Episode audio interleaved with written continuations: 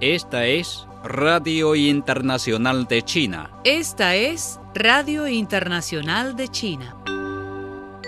La Organización Mundial de la Salud, OMS, validó el viernes la vacuna contra la COVID-19 desarrollada por la compañía Sinopharm de China para su uso de emergencia. Esta tarde, la OMS puso en la lista de uso de emergencia la vacuna de Sinopharm Beijing contra la COVID-19, lo que la convierte en la sexta vacuna en recibir la validación de seguridad, eficiencia y calidad de la OMS dijo el director general de la OMS, el Dr. Tendros Adhanom Ghebreyesus, en una rueda de prensa. Esto amplía la lista de vacunas que COVAX puede adquirir y da a los países confianza para acelerar su propio proceso de aprobación regulatoria y para importar y administrar una vacuna, dijo. Las vacunas producidas por el Instituto de Productos Biológicos de Beijing, una filial del Grupo Nacional Biotech de China, es una vacuna inactivada con requisitos de almacenamiento fáciles, lo que la hace muy adecuada para instalaciones de bajos recursos. La vacuna de Sinopharm es recomendada para su uso en adultos de 18 años o más, mediante dos dosis abrigadas con tres o cuatro semanas de diferencia. Más de 308 millones de dosis de vacunas contra la COVID-19 habían sido administradas hasta viernes en China, informó el sábado la Comisión Nacional de Salud.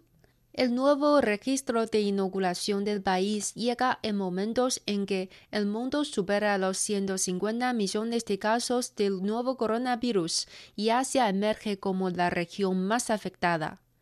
China ha impulsado la vacunación entre su ciudadanía con el fin de construir una barrera de inmunidad.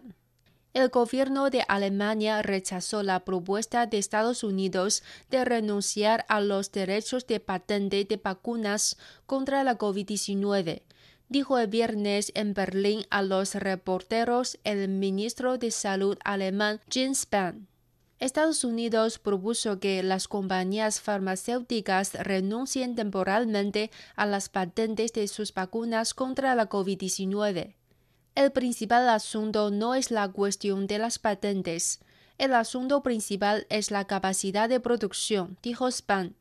La producción de vacunas de RNA mensajero en particular no es algo que se pueda hacer de cualquier forma con licencia en cualquier sitio en alguna fábrica. Se trata de transferencia de tecnología, lo cual usualmente es mejor en cooperación. Las principales ciudades de Estados Unidos están presenciando un aumento histórico de los crímenes de odio contra los asiáticos en medio de la devastadora pandemia de la COVID-19, según un informe publicado recientemente en este país. Esos delitos denunciados a la policía en 16 grandes ciudades y condados de Estados Unidos aumentaron en un 164% en el primer trimestre de 2021 frente al mismo periodo de 2020, de 36 a 95 dice el informe a la Nación Prejuicios contra los Asiáticos y Delitos de Odio del Centro para Estudio del Odio y el Extremismo de la Universidad Estatal de California, San Bernardino.